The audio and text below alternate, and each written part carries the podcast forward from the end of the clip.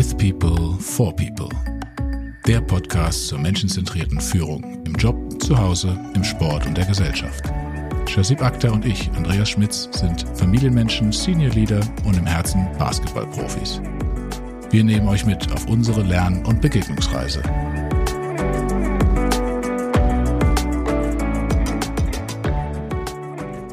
Hallo Andreas. Hallo Shazib. Wie geht's? Es geht sehr, sehr gut. Heute sind wir wieder auf Deutsch unterwegs, richtig? Ja, richtig. Und für die, die es nicht sowieso feststellen, ich habe ein neues Mikro. Es war an der Zeit. Wir hatten das Gefühl, wir müssen ein wenig die Technik upgraden. Ja, genau. Mittlerweile ist es ja auch die neunte Episode, unglaublich. Und das Thema heute freut mich ganz besonders, weil das beschäftigt uns ja schon länger. Und wir wollen ja heute insbesondere sprechen über die Generation der letzten Jahrzehnte. Und die These, die wir heute mitgebracht haben zu dem Gespräch, ist ja, dass wir glauben, es findet eine Veränderung der Arbeitswelt statt durch den Einzug neuer Generationen. Genau, wir nehmen immer wieder mal Bezug auf die Beschreibung. Deswegen würde es vermutlich hilfreich sein, wenn wir die mal ganz kurz durchgehen, was wir damit meinen und auch wen, welche Jahrgänge wir damit meinen, was sich dahinter verbirgt. Chassi, willst du einfach mal in der Historie anfangen und dann schauen wir mal, wo uns das hinführt. Wir haben hier sechs Generationen mal mitgebracht zum Diskutieren. Ich fange mal an bei der Generation Silent. Das ist sozusagen die Weltkriegsgeneration, die beginnt bei zumindest meiner Abbildung, die ich jetzt benutze heute, bei 1928 und endet dann bei der 1945. Und das kann man sich natürlich vorstellen, das ist vor allem die Kriegsgeneration, die in ihren Lebzeiten das als prägendes Merkmal erlebt haben, gefolgt dann von der Generation Boomer. Babyboomer-Generation 46 bis 64. Danach kommt dann die Generation X, die auch als Slacker bezeichnet wird. Slacker bedeutet so viel wie locker, locker sein oder Dinge locker nehmen. Und die geht von 1965 bis 1980. Was kommt danach? Ja, danach kommt die Generation, mit der wir uns auch ja identifizieren, obwohl wir genau dazwischen liegen, der Generation Y oder der Me und den Millennials auch genannt, von 1981 bis 1996 laut der Definition hier. Und danach haben wir die Generation Z, die Zoomer, Digital Natives von 1997 bis 2010. Und für viele, mich eingeschlossen, die sich gefragt haben, was kommt denn nach Z? Fangen wir wieder von vorne an. Äh, ja, theoretisch schon, aber wir machen das Ganze auf Griechisch. Dann kommt die Generation Alpha und die ist dann von 2011 bis 2025, also schon ein wenig in die Zukunft gerichtet. Der quasi aktuelle Geburtenjahrgang, aber dann doch schon ab 2011, sprich, da sind auch schon Menschen, die im Teenageralter knapp dann sind.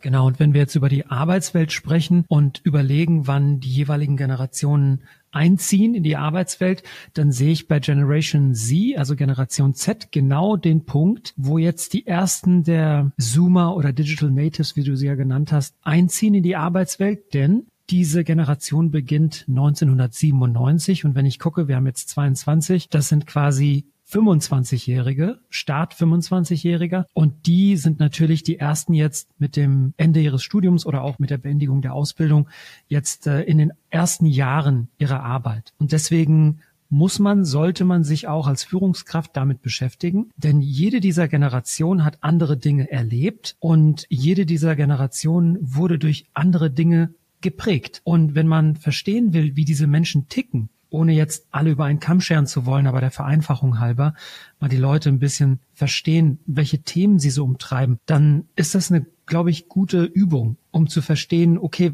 warum greift zum Beispiel das eine oder das andere, was ich sage oder wie ich versuche, jemanden zu motivieren, besser oder schlechter. Was meinst du?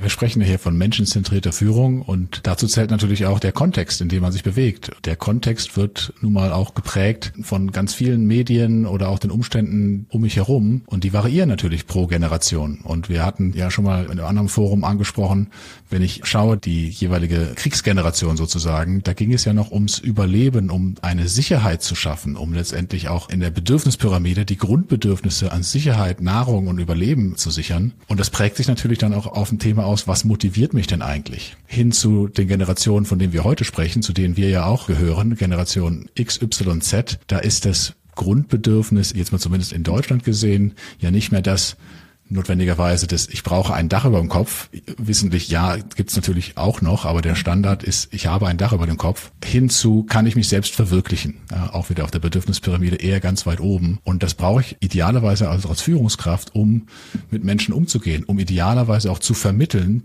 im Team zwischen den Generationen, wo es ja auch einen Konflikt geben kann durch unterschiedliche Arbeitsweisen und Motivationen das möchte ich auch nochmal vorneweg sagen, dass es Unterschiede gibt. Auch jemand in der Generation Z ja, oder wahrscheinlich auch in der Generation Alpha kann auf Werte der Traditionalisten oder der, der Silent Generation zurückgreifen. Ja, wir, wir sprechen ja immer von Normalverteilungen, also es ist von Stereotypen, aber zur Vereinfachung hilft es, glaube ich, das jetzt ein wenig mal auf diese Stereotypen auch zu fokussieren. Ja, absolut. Und ich glaube, dass die Ereignisse dieser Zeit auch Rückschlüsse zulassen auf die Prioritäten oder Präferenzen der Menschen. Mittlerweile sind aber, muss man sagen, ist der Anteil der Menschen aus Generation Silent an der arbeitenden Gesamtbevölkerung in Deutschland zumindest nur drei Prozent. Und die Generations Babyboomers und X sowie Y sind sozusagen die stärksten Generationen in der Arbeitswelt mit jeweils fast einem Drittel. Also Babyboomers sind zu 33 Prozent laut der Recherche, die ich jetzt hier gemacht habe, in der Arbeitswelt und Generation X 35 und Y 29. Was ich interessant finde noch, dass diese jeweils Drittel ganz andere Ziele zu haben scheinen als die Generation aus der Kriegszeit oder aus der Nachkriegszeit. Beispielsweise ist für die Babyboomer das Thema Jobsicherheit sehr wichtig gewesen. Und das war, muss man sich klar machen, die Zeit nach dem Krieg und das Zeitalter der Teenager, sagt man auch, oder der Swinging Sixties sozusagen. Ne? Also das spürt man ja manchmal auch, die Leute haben irgendwie einen anderen Vibe, die kennen auch noch eine andere ich sag mal, Fashion-Kultur aus den 60er Jahren. Das haben sie alles im Rucksack dabei. Und dann die Generation X hat als Ziel eine Work-Life-Balance. Und da würde ich mich auch mit identifizieren können, sowohl als auch die Generation Y mit dem Ziel Freiheit und Flexibilität. Also welches dieser Ziele wirkt auf dich? Wo fühlst du dich zu Hause? Ja, ich fühle mich in der Tat auch zwischen der X- und Y-Generation zu Hause, was ja ganz gut passt, auch jahrgangstechnisch. Ähm, ich ertappe mich halt immer wieder dabei, wie ich ja Digital Native auch irgendwo bin. Also mit, äh, ich glaube, als ich fünf Jahre alt war, hatten wir zu Hause den berühmten C64 Commodore und durfte damit meistens ja spielen, aber auch mit umgehen. Und auf der anderen Seite ist mir persönlich auch das Thema Work-Life-Balance ja auch wichtig. Hängt vielleicht aber auch damit zusammen, in der Familie als der Zweitgeborene mit einem Bruder, der ganz klar in der Generation X ist, dass man doch einiges mitnimmt einfach. Ja, und vielleicht auch mal, wir hatten es mal darüber diskutiert, über Filme und Serien, was hat man da so geguckt, vielleicht auch den einen oder anderen äh, mitnimmt, der in der Generation X populärer war. Aber natürlich war, wie vielleicht viele hier, das Thema Knight Rider oder du brachtest auch der, der ein Colt für alle Fälle, genau. ähm, stand natürlich genau. schon auf der Tagesordnung, ja, auch bei mir. Und das ist, glaube ich, auch die Generation Y eher noch. Genau. Also diese Generation dienen ja nur der Vereinfachung. Ich meine, da ist ja kein Hard Cut, das sind ja fließende Bewegungen. Und wir haben ja gestern auch drüber gesprochen, dass die Musik aus den vergangenen Jahrzehnten auch ein ganz guter Indikator ist ich habe schon festgestellt, dass auch im Arbeitsleben natürlich immer mal wieder Gespräche stattfinden und du merkst dann schon auch, wie sich vielleicht Generationen zusammenrotten, wenn es um Themen geht wie Filme oder was habe ich geschaut oder Anekdoten erzählen zu, ah, kann sich noch erinnern an das und das, dass das sehr stark auch aus den jeweiligen Zeiten herauskommt. Und wenn du da ein wenig Wissen hast, kannst du auch in mehreren Gruppen mitsprechen. Aber ich habe schon auch gesehen, dass es vielen noch schwerfällt, das integrativ zu tun. Und das ist gar kein böser Wille, sondern man spricht halt über das, was einen interessiert. Und das unterscheidet sich in der Regel zwischen den Generationen. Ich glaube, mit Musik oder auch mit Filmen werden sehr viele Gefühle geweckt und ich erinnere mich durch deine Erzählung daran, dass im Zeitalter virtuellen Arbeitens wir ja auch viel machen über Teams, aber auch über, ich sag mal, Kollaborationsplattformen online, wo man dann gemeinsam auch irgendwie Bilder oder GIFs und so weiter teilen kann miteinander für so ein Warm-up zum Beispiel bei einem Workshop. Und ich erinnere mich daran, dass wir mal eine Übung gemacht haben, wo jeder einfach mal sein Lieblingsalbum als Bild auf die Arbeitsfläche quasi hinkopieren konnte. Und dann haben alle möglichen Leute halt über ihre Lieblingsmusik erzählt. Und genau das, was du beschreibst, ist da passiert, nämlich, dass Leute aus ähnlichen Jahrgängen sich dann plötzlich wieder zusammengetan haben, weil da plötzlich die gleichen Gefühle geweckt wurden. Das ist ja genauso wie wenn ich jetzt anfange über Basketball zu reden oder über bestimmte Teams, da werden bei dir dann auch, glaube ich, Knöpfe gedrückt. Eine Sache, die mir aufgefallen ist, ich weiß nicht, ob du das gesehen hast, Andreas, bei der Recherche der Generation, wenn man das Ziel sich nochmal anguckt, ja, wir haben ja besprochen, dass die Nachkriegsgeneration einen großen Fokus legt auf das Thema Eigenheim. Und Eigenheim assoziiere ich mit Sicherheit. Und dann die Babyboomers Jobsicherheit. Auch das ist Sicherheitsverlangen nach Kontinuität. Und dann die Generation X und Y, da passiert was Interessantes, nämlich die wollen sich lösen. Die wollen raus. Work-Life-Balance, Freiheit und Flexibilität. Das ist der Wunsch nach Ausbruch. Aber jetzt plötzlich bei der Generation Z ist wieder das Bedürfnis nach Sicherheit und Stabilität gekommen. Und das liegt vielleicht auch daran, mit welchen Themen sie sich beschäftigen müssen, nämlich auch mit kritischen, schwierigen Themen, wie beispielsweise Globalisierung, Erderwärmung und auch natürlich durch den Einzug moderner Technologie in eigentlich alle Lebenssituationen ist auch gewissermaßen so ein bisschen Unordnung wieder da, ist so mein Gefühl.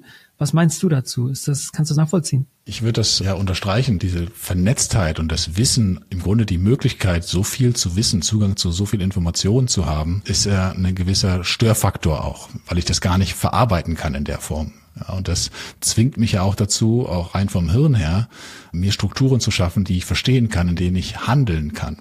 Und wir haben das auch in der Firma in der Covid-Zeit gesehen. Und ich habe mit einigen anderen Unternehmen gesprochen, die auch berichten konnten, dass traditionelle Unternehmen mit festen Werten, die es schon lange auf dem Markt gibt, auf einmal wieder viel mehr Zuspruch gefunden haben von Kandidaten in der Covid-Krise als Unternehmen, die jetzt vielleicht nur mal kurz auf dem Markt sind.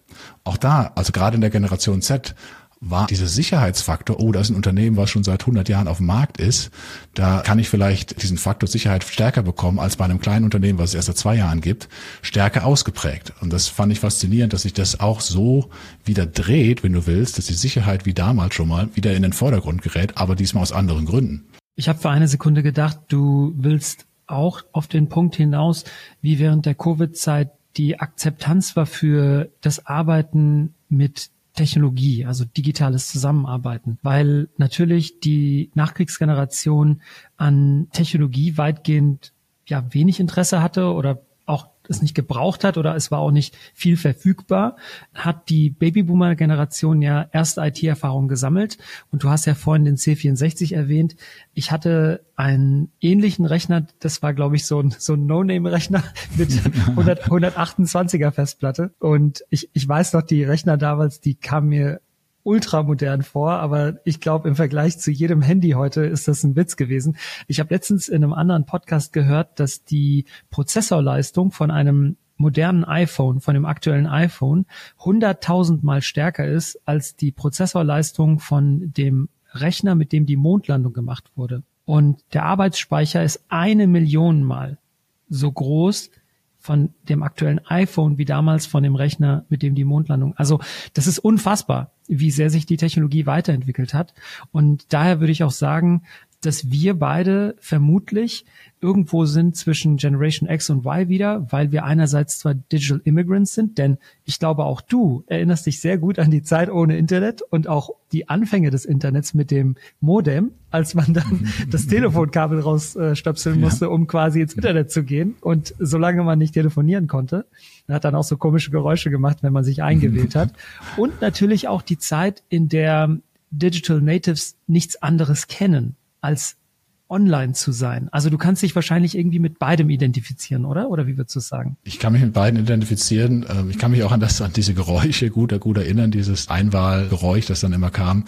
Und wie du sagst, ich glaube auch noch arbeiten zu können, wenn ich mal eine halbe Stunde keinen Rechner habe. Aber natürlich sind wir schon auf Technologie im Kontext Arbeit ja angewiesen.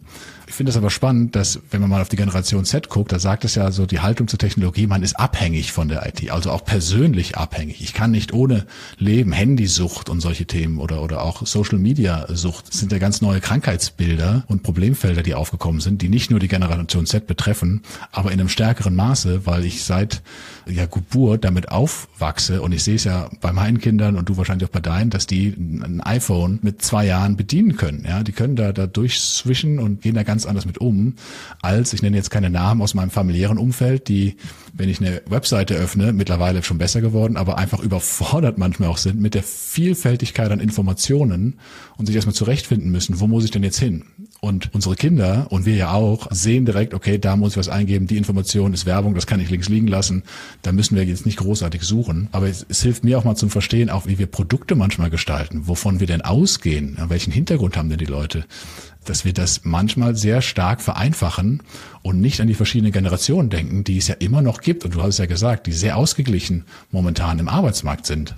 Ich glaube, dass die Menschen, die Entwickler im Silicon Valley, die ja verantwortlich sind für den Großteil der neuen Technologien, die wir so benutzen, angefangen von Hardware, von Apple und so weiter, über jegliche Software, die wir benutzen. Die Menschen im Silicon Valley beschäftigen sich enorm viel mit verhaltenspsychologischen Themen. Sprich, wie kann man ein eine Oberfläche, eine User Interface, wie kann man das attraktiv gestalten? Wie schafft man es, Menschen am Bildschirm zu halten? Und wie schafft man es, dass Menschen engagiert bleiben, quasi das adopten, was sie gerade machen?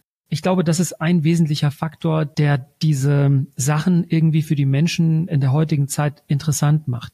Das andere ist aber auch, unsere Kinder, die du gerade erwähnt hast und andere Digital Natives, für die sind diese Sachen ja schon immer da gewesen. Und ich glaube, die sehen das sehr früh schon und können dann mit ihren Handbewegungen und so weiter sehr, sehr schnell da auch reinkommen. Und ich glaube, das ist äh, einerseits Fluch, andererseits äh, Segen zugleich. Und ich glaube, das bedarf vielleicht nochmal eine Sonderfolge, eine Extrafolge, in der wir mal darüber sprechen können, was eigentlich die Vor- oder Nachteile sind von moderner Technologie.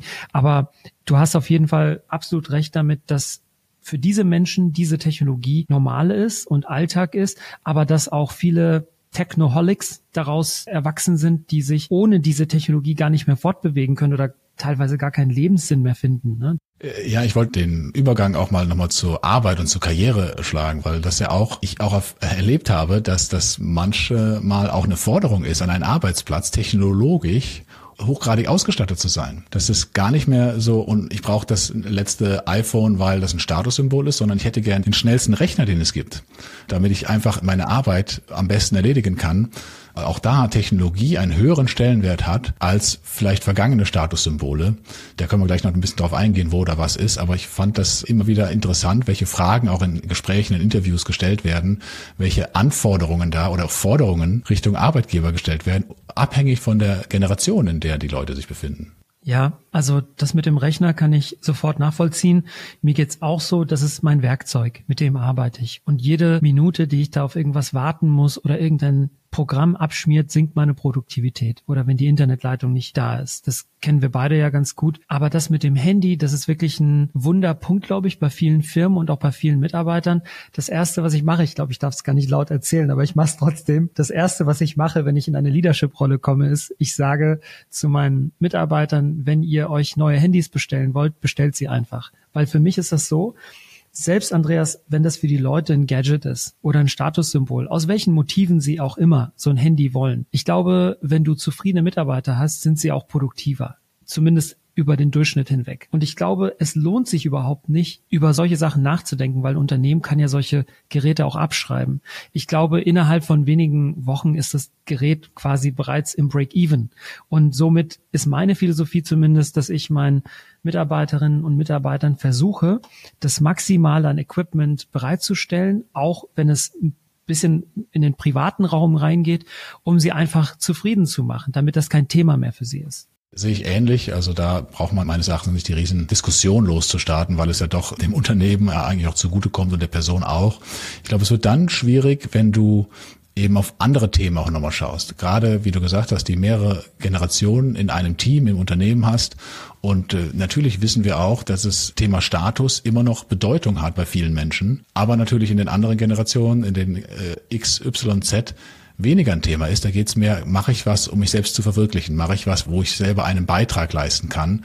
Und ob ich dann einen Firmenwagen habe, was größer ist oder sogar andere Statussymbole, Eckbüro oder großer Schreibtisch oder was es immer geben mag, spielt für die keine Rolle, aber für andere schon. Wie bringst du das dann zusammen? Ja, das ist, finde ich, die Herausforderungen, dass Motivatoren unterschiedlich sind bei Generationen und du hast sie aber alle in einem Team und du kannst nicht alle gleich behandeln, solltest du auch nicht, sind ja alles Individuen, aber irgendwie musst du es ja zusammenbringen. Wie sind da deine Erfahrungen?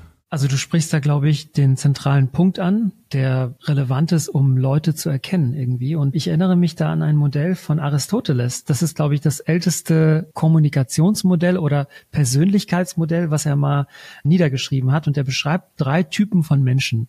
Es gibt den Pathos, den Ethos und den Logos-Menschen. Und der Pathos-Mensch ist jemand, der reagiert oder ist quasi getriggert durch Stories oder durch Emotionen. Und deswegen wäre es bei ihm keine gute Idee, jetzt mit Zahlen, Daten und Fakten zu kommen.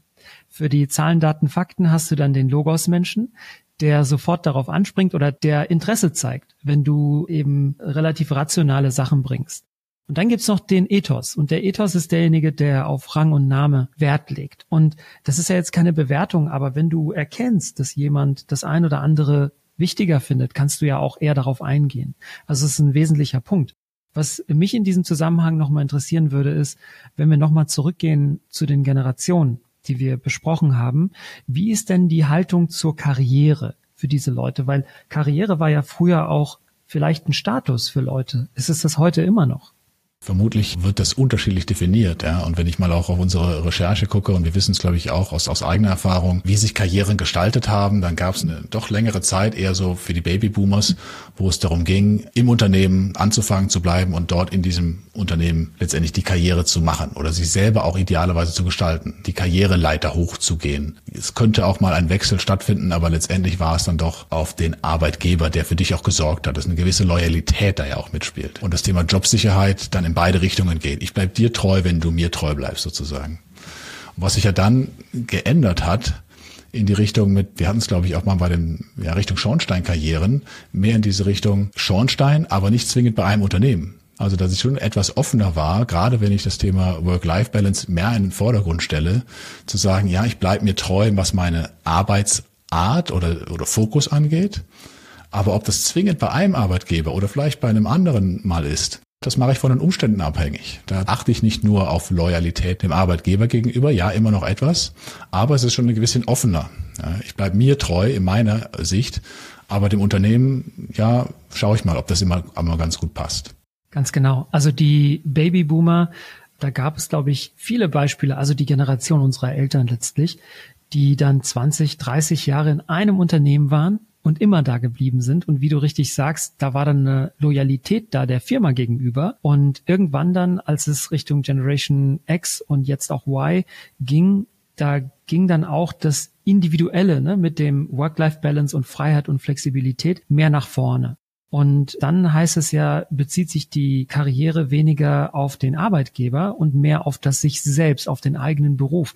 Und das kann ja dann bei einer Generation Y mit dem Einzug von Digitalisierung und neuer Geschäftsmodelle dann auch dahin gehen, dass man mehr gründet und mehr selbstständig wird und so weiter. Und da sieht man ja auch viele der disruptiven Firmen, die aus dem Silicon Valley kommen, die wurden gegründet von genau dieser Generation Y, wo dann die jungen Menschen wie Mark Zuckerberg und Co. dann sich entschieden haben, aufgrund der neuen Möglichkeiten und auch aufgrund der neuen Werte übrigens, zu sagen, ich mache jetzt mein eigenes Ding. Genau, ich schaffe mir mein eigenes Umfeld, in dem ich mich selber verwirklichen kann, wo ich nicht die Grenzen habe, die mir jemand anderes setzt. Das sind ja alles dann Werte, die dann mehr und mehr in die Generation Y Übergang gefunden haben. Was ich jetzt spannend fände, aber das ist der Blick in die Glaskugel, wenn jetzt die Generation Z wieder mehr Sicherheit und Stabilität verlangt oder dass das Ziel ist, ändert sich das dann auch? Ja, wird es dann weniger Gründer geben, weil das ja ein höheres Risiko ist? Oder bleibt das im Grunde auf dem Level, aber wird nicht steigen? Das fände ich jetzt eine spannende äh, ja, Voraussicht. Also, wie du richtig sagst, kann man, glaube ich, nur spekulieren. Aber ich glaube, es wird einerseits eine Bewegung geben Richtung mehr Sicherheit wieder, weil aus den genannten Gründen vorhin. Andererseits, glaube ich, wird es aber auch eine Elite geben, die weiterhin mit viel Flexibilität und viel Freiraum und viel Kreativität weitermachen kann, neue Sachen erfinden kann. Und da sind, ehrlich gesagt, für mich auch einige der Risiken, die heute entstehen, dass wir nämlich eine auseinandergehende Schere haben zwischen solchen, die diese Privilegien haben, vielleicht auch zu sagen, ich nehme Abstand von meinem Device oder ich nehme Abstand von Technologie und besinne mich zurück auf das, was ich wirklich machen will und umgekehrt dann derjenigen, die abhängig sind irgendwann auch, vielleicht getrieben sind von diesen Devices und Geräten. Und ich glaube, da liegt ein ganz großes Risiko und gleichzeitig eine große Chance. Was ich sehr empfehlen kann, es gibt einen Film, der heißt Dilemma der sozialen Medien. Und ich war sehr schockiert, als ich das gesehen habe. Das ist gut recherchiert und zeigt nochmal einen Blick hinter die Kulissen. Jetzt möchte ich nochmal zurückkommen, wie wir damit umgehen, wie wir Generationen zusammenbringen, wie wir auch das Beste herausholen. In der englischen Episode hatten wir auch schon mal das Thema Geschwindigkeit oder Perfektionismus und idealerweise braucht es ja die Kombination Und auch hier ist ja das Thema, wie kombiniere ich das, dass das sinnvoll zusammenarbeitet, dieses System an Menschen mit verschiedenen Ausrichtungen, verschiedenen Motivatoren, äh, weil wir auch wissen, dass Erfahrung wertvoll ist, wenn ich sie richtig nutze, aber auch das Experimentierfreudige, und wir hatten es eben so ein bisschen Sprunghafte vielleicht, der Digital Natives und der neuen Generation, die vielleicht eher auch aufgrund der Technologiemöglichkeiten schneller wechseln, auch in den Gedankengängen schneller wechseln. Wie gehst du damit äh, um? Was hast du für Erfahrungen gesammelt dazu? Also ich frage mich immer wieder, wie kann man denn Leute, die aus diesen verschiedenen Generationen kommen, für eine gute Arbeit motivieren? Und die Sachen, die wir gerade besprochen haben, geben Aufschlüsse oder Hilfe wie man das schafft. Und ich glaube, dass die Generation Babyboomer und auch Nachkriegsgeneration gar nicht so viel Motivation gebraucht haben, weil du ja qua Rolle die du im Unternehmen als Führungskraft einnimmst, einfach nur sagen musst, wohin du gehen willst und das hat schon gereicht. Hingegen die Generation X und Y, also unsere Generation, die ist da schon ein bisschen anders drauf und will erstmal natürlich nicht voll eingenommen werden vom Arbeitgeber oder von der Arbeit. Und natürlich muss die Arbeit auch Spaß machen. Ne? Karriere ist nicht alles, sondern es gibt auch Privatleben. Und insofern muss man Leute aus diesen Generationen X und Y anders motivieren. Man muss ihnen trotzdem Unabhängigkeit geben und Freiheit geben. Da gibt's ja auch von Dan Pink dieses sehr schöne Video über Motivation, wo er drei Faktoren beschreibt. Ähm, das war Autonomie, also Autonomy heißt Freiheit, Dinge so zu machen, wie jeder sie machen will. Das andere war, glaube ich, Mastery, die Möglichkeit zu lernen oder etwas zu meistern. Und das dritte war Purpose, also der Sinn. Das wird schon dann komplexer, ne? also mit jüngeren Menschen. Es wird komplexer und meine Erfahrung zeigt mir, dass gerade große Unternehmen, aber vielleicht auch kleine Mittelständler, habe ich jetzt noch nicht so die Erfahrung gesammelt, sich aber auch schwer tun damit, mit diesem Wandel. Also, dass es unterschiedliche Themen gibt, die ich anbieten muss, dass ich auch doch einzeln auf die Menschen eingehen muss, sondern man bietet einen Standard an, der vielleicht erweitert wird und erweitert und erweitert. Dann habe ich irgendwann so eine Litanei an möglichen Möglichkeiten, mit denen ich Mitarbeitende motivieren kann. Aber im Grunde trifft das gar nicht mehr auf einen Großteil zu. Ja, und es steigert letztendlich nur eine Komplexität. Aber das Thema, jetzt nenne ich mal aus, aus eigener Erfahrung, ist ja fast schon peinlich, aber das Thema Fahrer. Also es gibt ja in einigen Branchen, gab es zumindest oder gibt es wahrscheinlich immer noch, dass du auf einer bestimmten Position einen Fahrer hattest. Und äh, in der Tat war das bei Roche, als ich in die Position des Geschäftsführers gekommen bin, noch ein Benefit, dass du jetzt einen Fahrer hattest für geschäftliche Zwecke. Und ja, erstmal, als ich dann abgeholt wurde vom Bahnhof in Mannheim und zum Werk gefahren wurde, dachte ich mir, okay, interessant. Ich hätte auch die Bahn nehmen können oder ein Taxi, aber jetzt habe ich hier einen Fahrer und habe aber dann auch realisiert, ich fühle mich da gar nicht so richtig wohl. Das fühlt sich komisch an. Ja, sitze ich da im, im Auto hinten drin und werde da rumkutschiert. Ich sehe den großen Mehrwert gar nicht für mich, aber es war in den vergangenen Jahren anscheinend ein Anreiz noch, und ein Benefit, den man geboten hat. Haben wir mittlerweile äh, abgeschafft, aber ich denke, da muss man auch immer wieder selbstkritisch als Unternehmen auf sich schauen, was biete ich eigentlich an? Und ist das attraktiv oder vielleicht sogar abstoßend für einige, die sagen, hey, bei so einem Unternehmen will ich gar nicht arbeiten, wo ihr noch Strukturen aus dem weit letzten Jahrhundert äh, zurückgreift. Und das zu kombinieren, ja, Dinge, die immer noch attraktiv sind oder auf die einzelnen Zielgruppen einzugehen, ohne große Komplexität zu schaffen, finde ich, ist eine Herausforderung, der man sich immer wieder stellen muss, wo man sich selber hinterfragen muss, weil man nicht zwingend von sich selbst ausgehen kann. Dieses Fahrradthema, das ist vielleicht für die Babyboomer-Generation oder die davor gar nicht so komisch, weil die das vielleicht auch so kennen. Aber ich glaube, für spätestens unsere Generation X, Y und dann natürlich auch Sie, ist das, glaube ich, einfach nicht cool. Es ist etwas, das Abstand herstellt. Und ich glaube, genau das wollen ja die jungen Menschen zumindest nicht. Man kann ja Mark Zuckerberg nachsagen, was man will, und er kommt auch bei dem äh, empfohlenen Film nicht so gut weg. Aber eines muss man ihm lassen, ja ihm und auch vielen anderen aus dem Silicon Valley, die geben nicht so viel auf sichtbare Statussymbole. Also der kommt ja da immer mit dem T-Shirt an. Und ich glaube, dass diese Leute und dieses Mindset, zumindest was Kleidung und Status angeht, auch hier rüber geschwappt ist. Also mittlerweile sind ja Turnschuhe und so weiter überhaupt kein Problem. Siehst ja auch Vorstände, die tragen T-Shirts und Sneakers und so weiter. Das finde ich schon richtig gut. Und das demokratisiert so ein bisschen zumindest das Äußere der Menschen. Was ich auch schön finde, ist, dass man dadurch dann auch viel mehr in die Verantwortung kommt, über diesen äh, Punkt hinaus was zu machen. Also es reicht nicht auszusehen wie eine Führungskraft, sondern das ist unwichtig geworden. Dieser Faktor ist weg, sondern du musst einfach durch dein Verhalten eine Führungskraft sein. Und ich glaube, das ist das Entscheidende. Also du filterst das Unwichtige raus Der Fahrer, die Kleidung, die Krawatte, die Lederschuhe und was bleibt, ist dein Verhalten.